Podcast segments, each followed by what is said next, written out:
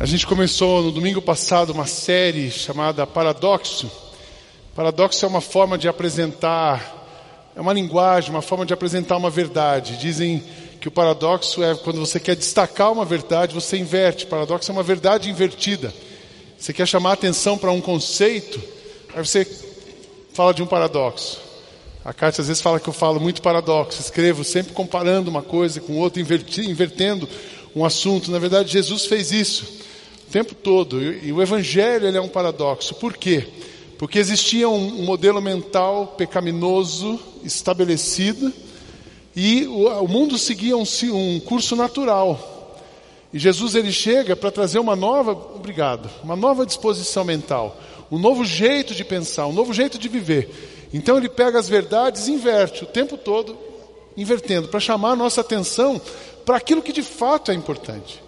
O paradoxo chama atenção para aquilo que tem vida, para aquilo que vai dar estabilidade, para aquilo que vai levar você para um lugar que você não está. Então ele tira a gente da confusão e coloca a gente num lugar seguro. A gente está indicando como livro do mês esse livro Ortodoxia do Chesterton. É um livro difícil de ler, tem um professor hoje de ética, filosofia aqui. É um livro difícil de ler, mas esse cara na Europa, no final do tempo da Europa cristã, já começando pós-cristã, ele é uma das vozes que se levanta para fazer uma apologia contra a apostasia. E ele então pega os pontos da fé cristã e ele comenta e ele faz através dos ele comenta os paradoxos da fé cristã. É um cara que no nível de Freud e de outros uh, pensadores da época, só que um pensador cristão dizendo como é que o cristianismo se opõe. Então, quando a gente pensou assim, pô, mas é um livro meio difícil para indicar para a igreja, mas a nossa igreja, a gente quer primeiro subir a barra da igreja, e segundo, a nossa igreja é uma igreja de gente pensante. Então, esse livro, se você quiser pensar, estudar, é um livro para amadurecer, para você ler com calma, estudando, anotando, está na nossa livraria. Semana passada ele esgotou no primeiro culto, aí a gente trouxe uma quantidade boa para que você possa comprar. Então, se quer um livro do mês para você pensar, tem uma boa sugestão aqui. Nós começamos semana passada, o Gladstone de manhã falou sobre o paradoxo do forte e fraco. Esse é um tema que mexe com a gente, né? Porque é difícil de entender. Quando eu sou fraco é que eu me torno forte. Esse é um pensamento cristão. O pensamento do mundo, a gente não pode ser fraco. Não mostre suas fraquezas. Se você demonstrar fraqueza, você está derrotado. Se você demonstrar fraqueza na família, no trabalho, então você está triturado. Mas Jesus nos diz, nos ensina no, na mentalidade do reino: quando eu sou fraco, eu me torno forte, porque o seu poder se aperfeiçoa na minha fraqueza. Também à noite a gente refletiu o mesmo sermão que eu preguei de manhã lá, o Fabiano aqui à noite.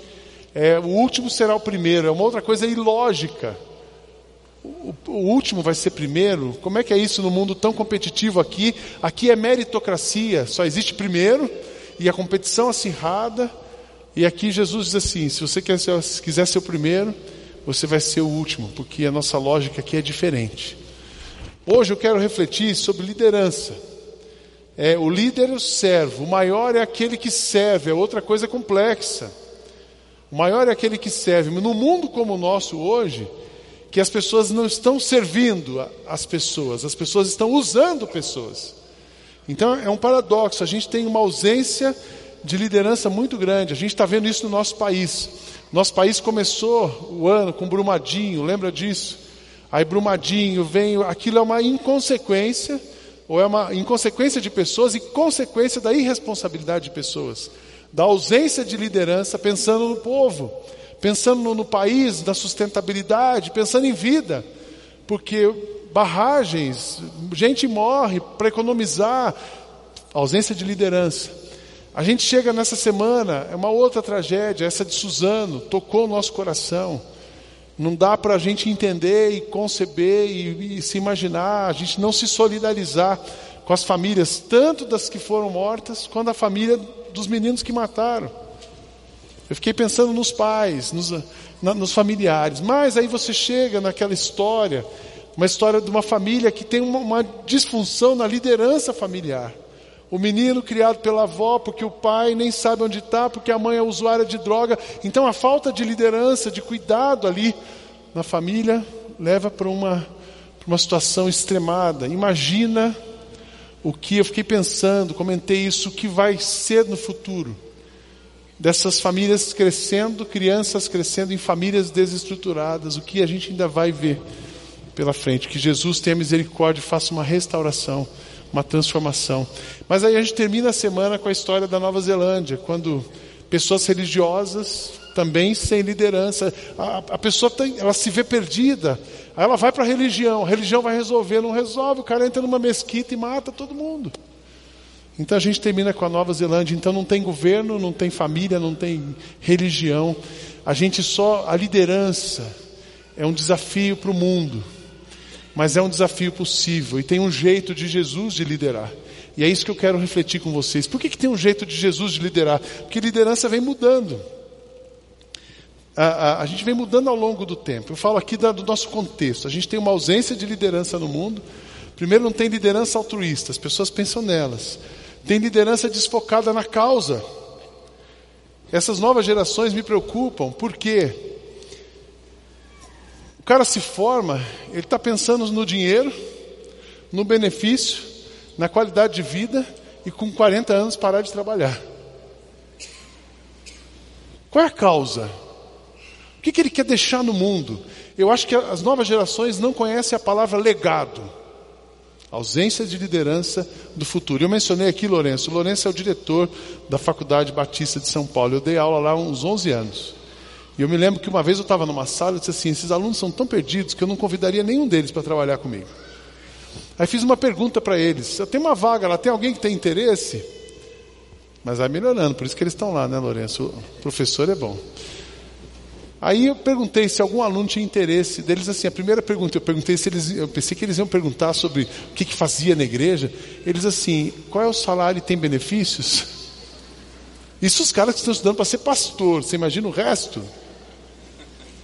O pastor que é vocacionado, que tem chamado, né, que a igreja envia. Você imagina a GV, a USP, o INSPER, essas escolas, o Mackenzie, essas escolas, as cinco universidades top no Brasil, os caras estão lá para. Não tem a liderança da causa, tem da grana, da posição, do sucesso. A gente está vendo um desastre de líderes despreparados. Despreparados emocionalmente, despreparados espiritualmente, despreparados até mesmo intelectualmente. Eu não quero nem falar o nome de líderes. Mas aí você já imagina pessoas. Eu vejo como tem gente sem condição emocional, tomando decisões, influenciando pessoas e, e um caos, um caos, um caos. Parece máquinas. Ontem nós tivemos aqui nas mulheres, a pregadora ela falou sobre isso. Hoje, o, o pediatra bom para mãe, para mulher que tem criança pequena, é aquele que tem um monte de like, está no Instagram. É o Instagram que está indicando os bons médicos, é o Instagram que indica as boas e a gente está nessa aí, as blogueiras, os digital influencers, e eh, parece que a liderança virou uma máquina. E não é isso. As relações humanas, a fragilidade, mas a gente tem uma sociedade centrada no homem, centrada no sucesso. Isso é o mundo, isso está acontecendo hoje. Mas a gente tem um mundo em mudança, e junto com o mundo em mudança muda a posição da liderança, muda as pessoas. Esse mundo em mudança está deixando as pessoas sem direção. Os pais estão perdidos, os filhos estão perdidos porque não recebem instrução dos seus pais. Por que, que os pais não instruem os seus filhos? Porque eles não sabem o que fazer com a vida deles, quem dirá com a vida do filho. Então essa transição é, gera uma, é um baita problema, mas é uma excelente oportunidade para a gente pensar com a mente de Cristo e o que, que Ele quer fazer conosco. A liderança vem em evolução. Se você pegasse o conceito de liderança em 1970, tem um quadro para você acompanhar. Líder é aquele que tem subordinado, manda quem pode, obedece quem tem juízo. Então, o cara mandou, ele é o chefe, é uma piramidezinha ali dentro da empresa, da casa. Depois, 1990, mudou, a coisa fica um pouco mais descolada. O líder é quem tem o colaborador. Você não chama mais o empregado de empregado, ele é seu colaborador. No ano 2000, líder é mais moderno ainda, quem tem o seguidor. Depois, evoluindo, 2010, líder é quem tem outros líderes ao redor. E agora, 2020, esse aqui é o modelo hoje. Líder é o que constrói junto com os outros. Então, essa moda da construção coletiva, do pensamento coletivo, as empresas, a gente tem aqui na igreja também, a gente usa tudo isso aqui para não atrapalhar Jesus. Mas o que está dentro da gente tem que ser outra coisa. E hoje você põe um quadro, aí você faz um brainstorm constrói um projeto juntos. Aquelas histórias dos post-its, sabe isso? Vocês estão vivenciando nas empresas, cola os post-its das ideias e sai um projeto. Mas Jesus fala assim, gente, isso tudo vocês estão se esforçando, mas tem uma essência. O que, que significa ser líder para Jesus? Líder é o primeiro que ama. Isso é ser líder. Então, na lógica do reino, ele desconstrói isso aqui. Líder é o primeiro que ama. E aonde é que ele ensina isso? É um paradoxo. Porque o líder numa organização é o cara que menos ama, é o cara que mais manda. O Fabiano usou esse exemplo domingo passado. Eu duvido que uma empresa demitiria um CEO se ele aumentasse em três vezes o faturamento da empresa, mas se ele fosse um carrasco que humilhasse todo mundo, se a empresa ia demitir ele. Ele é um carrasco, humilha todo mundo, mas faturou três vezes mais. A empresa demite esse cara? Não demite. Então tem uma lógica invertida no reino. Jesus fala assim: não é nada disso. O líder é aquele que ama primeiro. Onde é que a gente aprende isso? Nós vamos ler dois textos: o Evangelho de Lucas e depois o Evangelho de João. O Evangelho de Lucas, aí, é, esse episódio aqui é interessante. Os discípulos sempre parte dos discípulos. Eles tinham uma pergunta importante. Os apóstolos tiveram uma forte discussão, o clima esquentou, a chapa esquentou, sobre qual deles deveria ser considerado mais importante. Olha a pauta da conversa dos discípulos. Você sabe que horas isso aqui aconteceu? Essa conversa foi depois deles terem celebrado a ceia. Olha que liderança, e esse é dos discípulos. Emocionalmente, espiritualmente desfocados. Eles tinham acabado de celebrar a ceia e a carne deles levou eles para esse negócio. Eles queriam saber qual deles deveria ser considerado o mais importante. Então Jesus disse: Os reis deste mundo têm poder sobre o povo, e os governadores são chamados de amigos do povo. Mas entre vocês não pode ser assim. Pelo contrário, o mais importante deve ser como menos importante e o que manda deve ser como o que é mandado. Quem é mais importante? É o que está sentado à mesa para comer ou o que está servindo? Claro que é o que está sentado à mesa, mas entre vocês eu sou como aquele que serve. Olha a lógica. Quem é importante no reino? O que está servindo. Aí Jesus, na preparação para a Páscoa, nesse mesmo, esse mesmo período que a gente está agora. Ele, junto num outro encontro com seus discípulos, ele, ele, na preparação, ele tem uma outra história. Nós vamos lá para o Evangelho de João, capítulo 13, a partir do, do verso 1 ao 17. Diz assim: Faltava somente um dia para a festa da Páscoa, e Jesus sabia que tinha chegado a hora de deixar este mundo e ir para o Pai. Ele sempre havia amado aos seus que estavam neste mundo e os amou até o fim. Jesus e os seus discípulos estavam jantando. O diabo já havia posto na cabeça de Judas, filho de Simão Iscariotes, a ideia de trair Jesus. E Jesus sabia que o Pai lhe tinha dado todo o poder. E sabia também que tinha vindo de Deus e ia para Deus. Então se levantou, tirou sua capa, pegou uma toalha e amarrou na cintura. Em seguida, pôs água numa bacia e começou a lavar os pés dos seus discípulos e a enxugá-los com a toalha. Quando chegou perto de Simão, de Simão Pedro, este lhe perguntou: Vai lavar os meus pés, Senhor? E Jesus respondeu: Agora você não entende o que eu estou fazendo, porém mais tarde vai entender. O Senhor nunca lavará os meus pés. Pedro já reagiu. Pedro era um colérico sanguíneo hemorrágico, né? Então ele dá aquela estrilada. Pedro falou: Não, você nunca vai lavar os meus pés. Jesus então olha para ele é, e diz: Se eu não lavar, você não será mais meu discípulo. Respondeu Jesus. Então, Senhor, não lave somente os meus pés, lave também. Ah, deixa eu olhar aqui. Não lave somente os meus pés, lave também as minhas mãos e a minha cabeça, pediu Simão Pedro. Aí Jesus disse. Quem já tomou banho está completamente limpo e precisa lavar somente os pés. Vocês todos estão limpos, isto é, todos menos um. Jesus sabia quem era o traidor. Foi por isso que disse: todos menos um. Depois de lavar os pés dos seus discípulos, Jesus vestiu de novo a capa, sentou-se à mesa e perguntou: Vocês entenderam o que eu fiz? Vocês me chamam de mestre e senhor e têm razão. Jesus sabia quem ele era. pois eu sou, eu sou o mesmo. Se eu, o Senhor, o Mestre, lavei os pés de vocês, então vocês devem lavar os pés uns dos outros, pois eu dei o exemplo para que vocês façam o que eu fiz. Eu afirmo a vocês que isso é verdade. O empregado não é mais importante do que o patrão. Olha que paradoxo. O cara que recebe o salário, ele não é mais importante que o patrão, e o mensageiro não é mais importante do que aqueles que o enviou. Já que vocês conhecem essa verdade, serão felizes se a praticarem. Então Jesus estava estabelecendo um outro padrão aqui. Ele, ele pega isso aqui e fala, vira, diz, não é isso. E o que, que é então? Quem é importante? Quem é que é o líder? Como é que você lidera a sua casa? Como é que você vai exercer liderança no seu filho? Como é que você vai exercer uma liderança na sua família, no seu trabalho, na sua empresa? Como é que você vai tratar os seus empregados? Como é que nós vamos nos relacionar na igreja? Como é que nós vamos viver em comunidade? Como é que a gente constrói relações entre nós? Onde todos somos importantes e mais do que isso, realmente relações onde Cristo esteja no centro e a gente em volta dele cooperando com ele. Porque o natural não é Cristo no centro e a gente cooperando. O natural, humano, é a gente no centro e a gente tentando puxar tudo para cooperar com a gente. Eu estou no centro e quero que a igreja me sirva. Eu estou no centro e quero que a minha esposa cuide de mim. Eu estou no centro e eu mando nos meus filhos. Eu estou no centro e eu sugo a minha empresa. Ou o contrário, eu dou tudo para receber multiplicado. Isso é o mundo.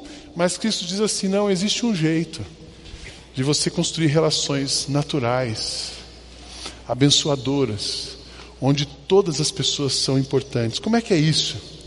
E ele começa a falar da igualdade. A primeira palavra que Jesus fala, o primeiro exemplo que ele dá é a igualdade. Nós só conseguimos construir relações saudáveis e pessoas de fato serem importantes quando a gente tem uma conexão pela igualdade.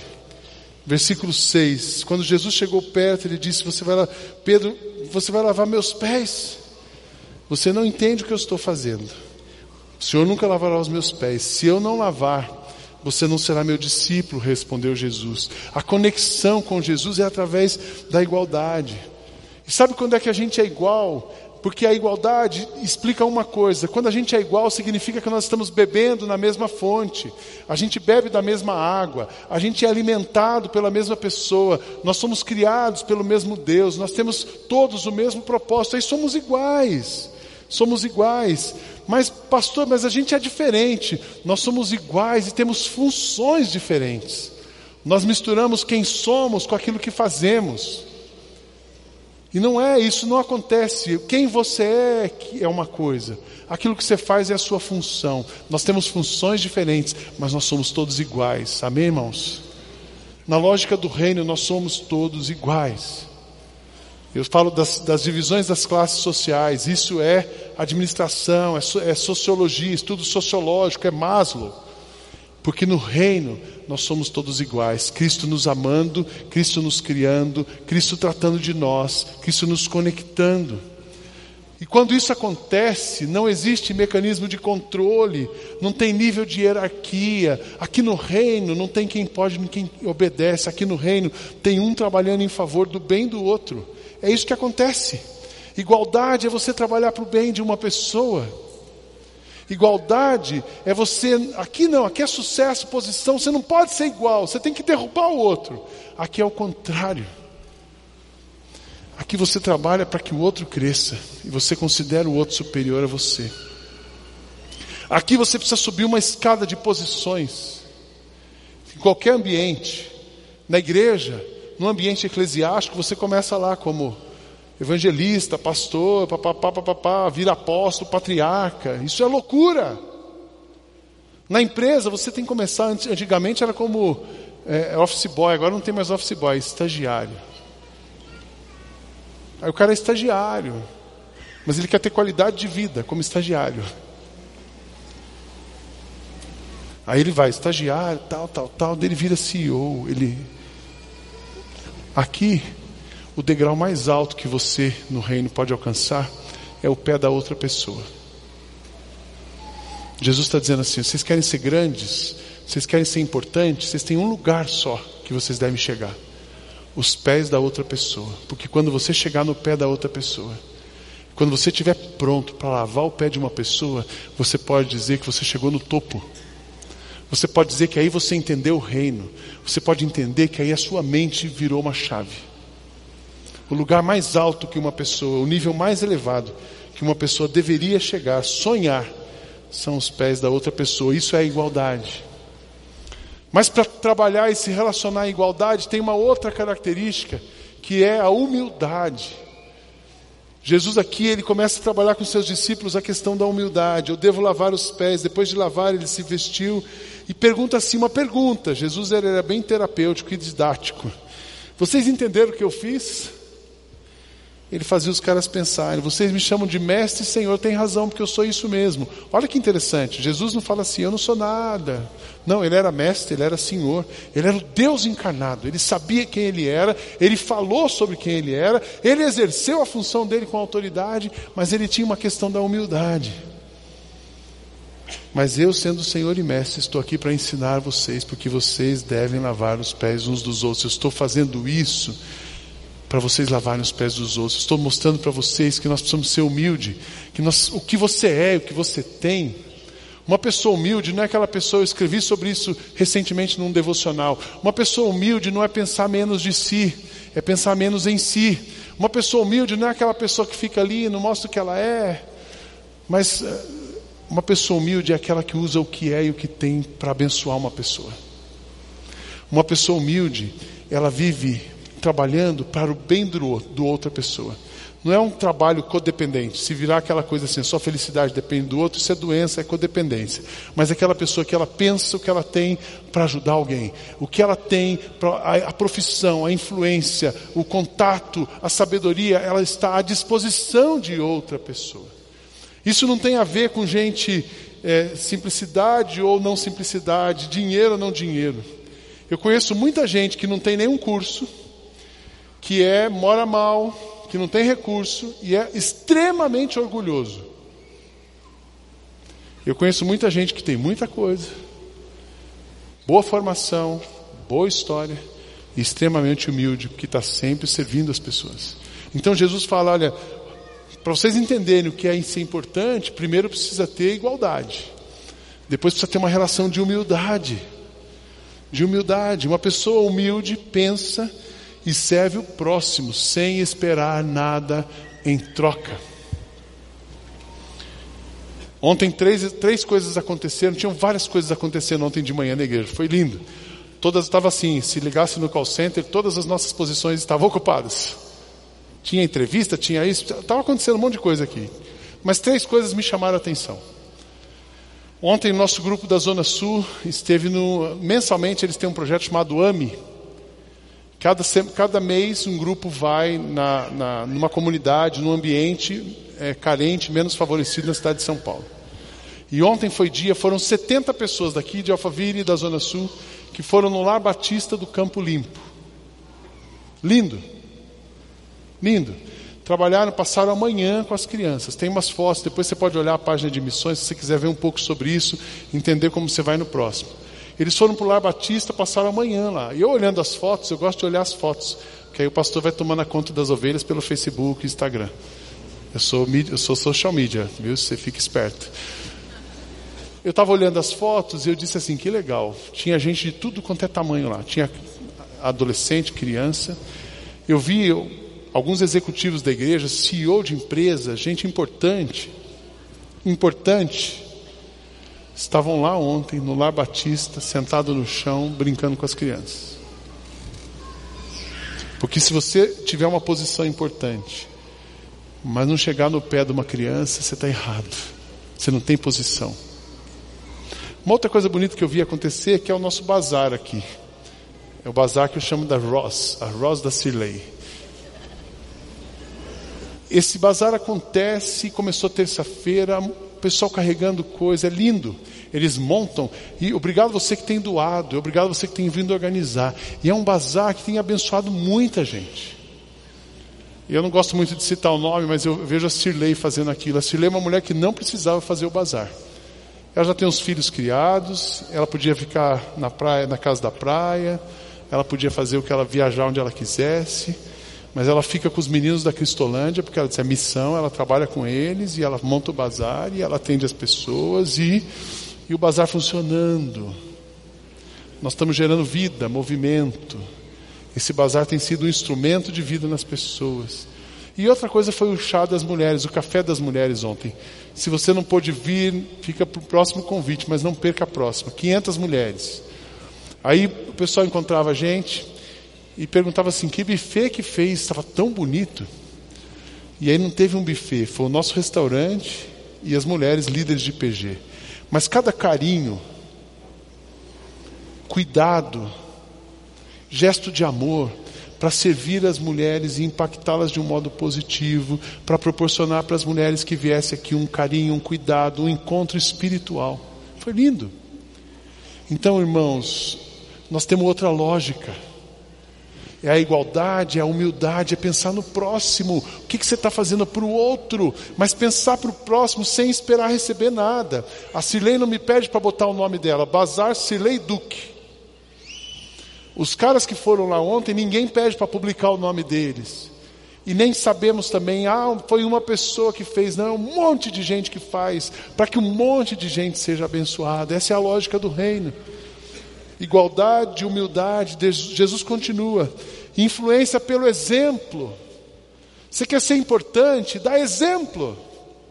Você quer ser importante? Não vá naquele negócio, faz o que eu falo, mas não faz o que eu faço. Isso é mundo. Isso é lá, faz o que eu falo, mas não faz o que eu faço. Não, não me compromete. Jesus diz assim: Eu estou fazendo.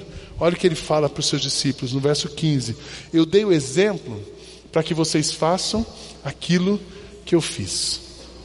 Importante, coerência, faz o que eu faço, seja como eu sou. Jesus estava mobilizando, estava inspirando, estava ensinando, fazendo junto, mostrando como se faz. Ele não usou o caminho da manipulação, ele não usou o caminho da meritocracia, do controle, do medo. A igreja, o sistema mundo, e muitas vezes a igreja, ela mobiliza as pessoas pelo medo. Eu dei uma tarefa ali para a Lúcia, a Lúcia não está cumprindo muito bem, eu chego para ela e digo assim, ó, sou pastor, né?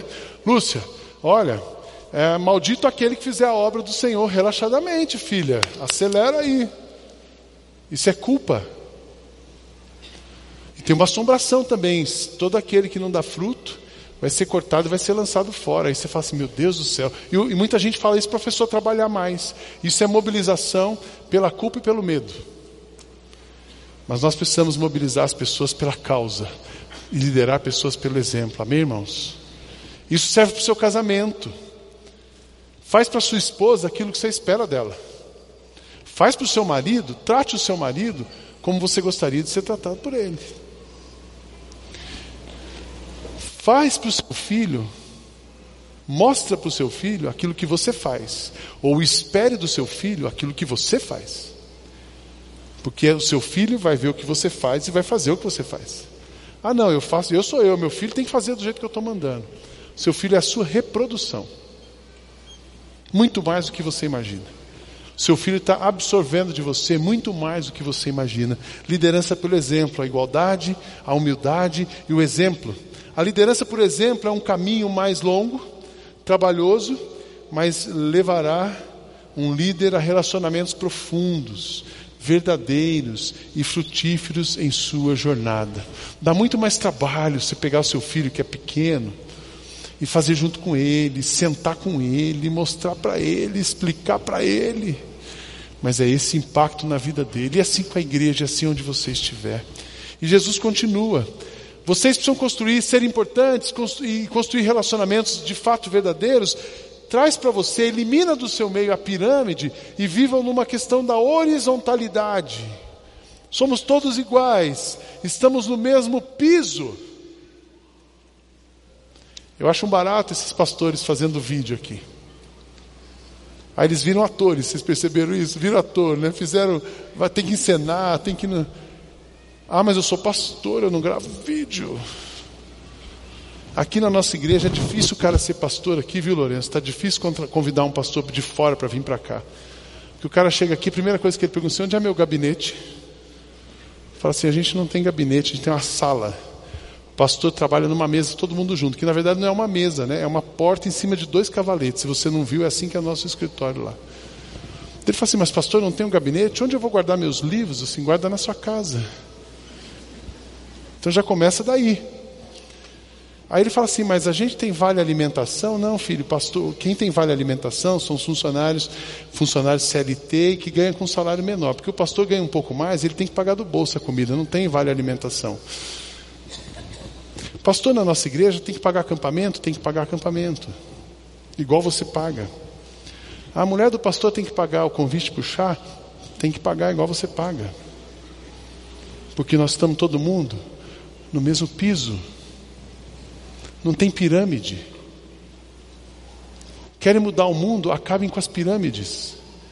E construam os relacionamentos horizontais, olho no olho um olhando para o outro em igualdade, somos iguais, bebemos da mesma fonte, fomos comprados pelo mesmo sangue, o mesmo Cristo que morreu por ela, morreu por ela, morreu por ela, morreu por ele, morreu, morreu por mim, morreu por você. Somos todos iguais, temos a mesma identidade, ainda que funções diferentes. Igualdade, humildade, exemplo, é, horizontalidade. Jesus dizendo, termina assim: vocês querem ser felizes? Vocês querem dar certo? Não vão por esse caminho aqui. Porque isso aqui vai levar vocês para um buraco, uma coisa tão doentia. Isso aqui vai, talvez até faça você ter sucesso. Eu conheci uma pessoa uma vez que só o cheque mensal dele era em torno de 400 mil reais por mês. E essa pessoa às vezes não tinha dinheiro para pagar uma conta. Porque para manter aquele status, ele precisava tomar vinho de 10 mil reais. Para manter aquele status, ele precisava comprar uma casa com dinheiro que a prestação não dava para ele pagar com aquilo que ele ganhava, apesar de ganhar tanto. Então, se você for por esse caminho, você corre o risco de ir para um buraco tão grande. Mas se você vier por esse caminho aqui, de gente normal, você vai ter sucesso, você vai ser de fato importante e você vai conseguir ser feliz. Recentemente eu fui falar para os jovens ali no, no Universitários, um domingo às 5 da tarde, e era um, um pinga-fogo assim de perguntas, né? Eles chamam de Unitalks. Aí um jovem passou, perguntou para mim, pastor, qual é o seu conceito de sucesso? Eu disse para ele: sucesso é você deitar à noite e dormir tranquilo. Isso é sucesso. Sucesso é você poder olhar todo mundo, não dever nada para ninguém, botar sua cabeça no travesseiro e dormir em paz. Então, vocês serão, Jesus termina dizendo para os discípulos: já que vocês conhecem essa verdade, que verdade? Humildade, igualdade, humildade, exemplo, horizontalidade, sendo importante, deixando que o outro seja importante. Já que vocês conhecem essa verdade, serão felizes se vocês assim praticarem.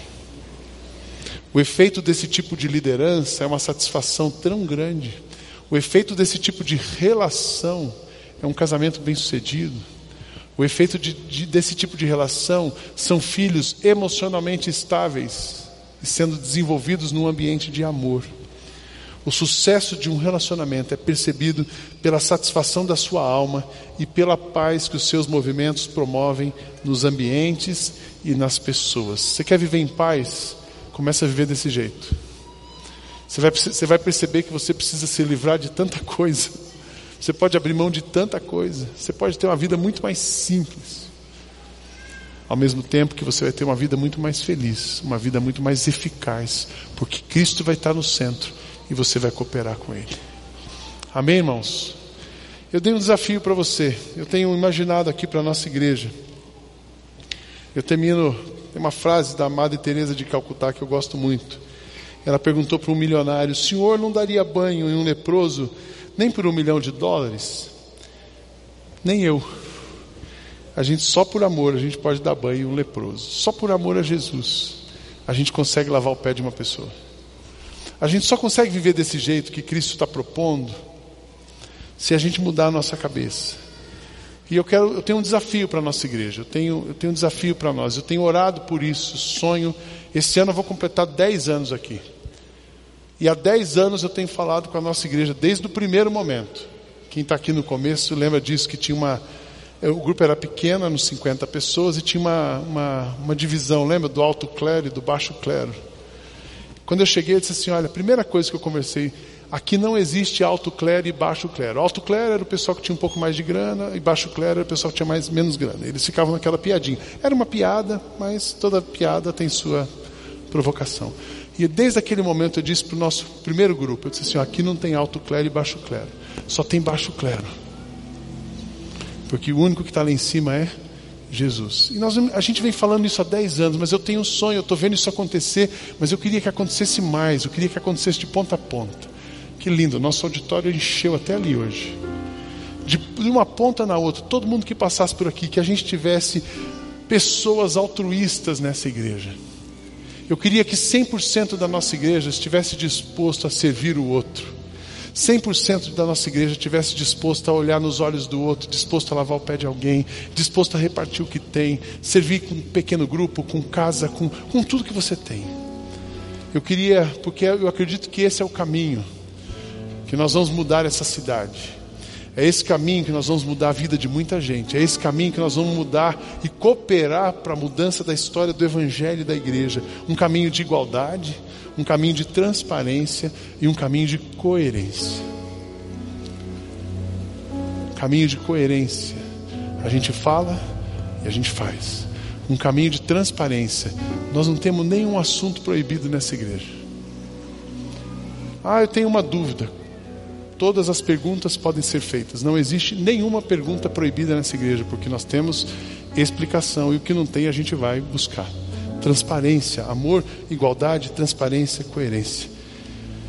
E um desafio para nós hoje é que a gente, assim, o ano passado a gente falou do rumo ao índice zero, o nosso, o nosso número é zero. Eu queria lançar um outro desafio para nós hoje. Sabe qual é o nosso desafio hoje? Rumo aos pés do meu próximo rumo aos pés do meu próximo. Eu queria, já pensou que essa igreja aqui toda, gente, aqui tem muita gente, todo mundo aqui é gente pensante, não tem ninguém aqui trouxa. Eu tenho certeza disso. Pegar um grupo bacana como esse aqui, e esse grupo, por causa de Cristo, dizer: Nós estamos dispostos a lavar os pés das pessoas. Uau! Nós estamos dispostos a servir todo mundo. Nós estamos dispostos a ir contra a cultura e a gente vai ser na igualdade. Nós estamos dispostos a viver para o outro, humildade. Nós estamos dispostos a liderar pelo exemplo. A gente não quer controlar ninguém, não quer ser controlado por ninguém, nem controlar com ninguém. Mas nós queremos servir as pessoas. Esse é o desafio para você. Traz isso para o seu casamento, traz isso para a sua empresa, traz isso para você. A gente muda o mundo. Amém, irmãos? Feche seus olhos, olhe. E aqui a gente está vendo, ah, antes de você fechar o olho, aqui tem bacia e tem toalha, tem seis desse lado e seis desse lado. Queria que você orasse e pensasse numa coisa. O ano passado, quando eu fiz essa dinâmica, eu combinei com os líderes da igreja, que os líderes da igreja iam descer e pegar algumas pessoas. Lembra disso? Os líderes da igreja lavaram os pés das pessoas. Nós já fizemos isso. Hoje eu queria fazer diferente eu queria desafiar você que quiser convidar uma pessoa perto de você para vir aqui e você lavar o pé de alguém, você começar hoje. Subir com alguém aqui, lavar o pé dessa pessoa. Aí você fica aqui. Se tiver uma fila, faz a fila aqui, vai um lavando. Enquanto tiver a música, a gente vai lavando um pé do outro. Que essa igreja precisa ser uma igreja de gente que está pronto para lavar os pés dos outros. Feche seus olhos, vamos orar nesse momento. Senhor Jesus, fala com a gente trabalha na gente. E que isso venha de dentro para fora. Mas que aqui seja uma comunidade de gente que não pensa em posição. Ao contrário, abriu mão de tudo para lavar os pés das outras pessoas. Continua com a gente. Nossa oração. Em teu nome oramos. Amém. Enquanto a gente canta, você pode sair do seu lugar e vir aqui.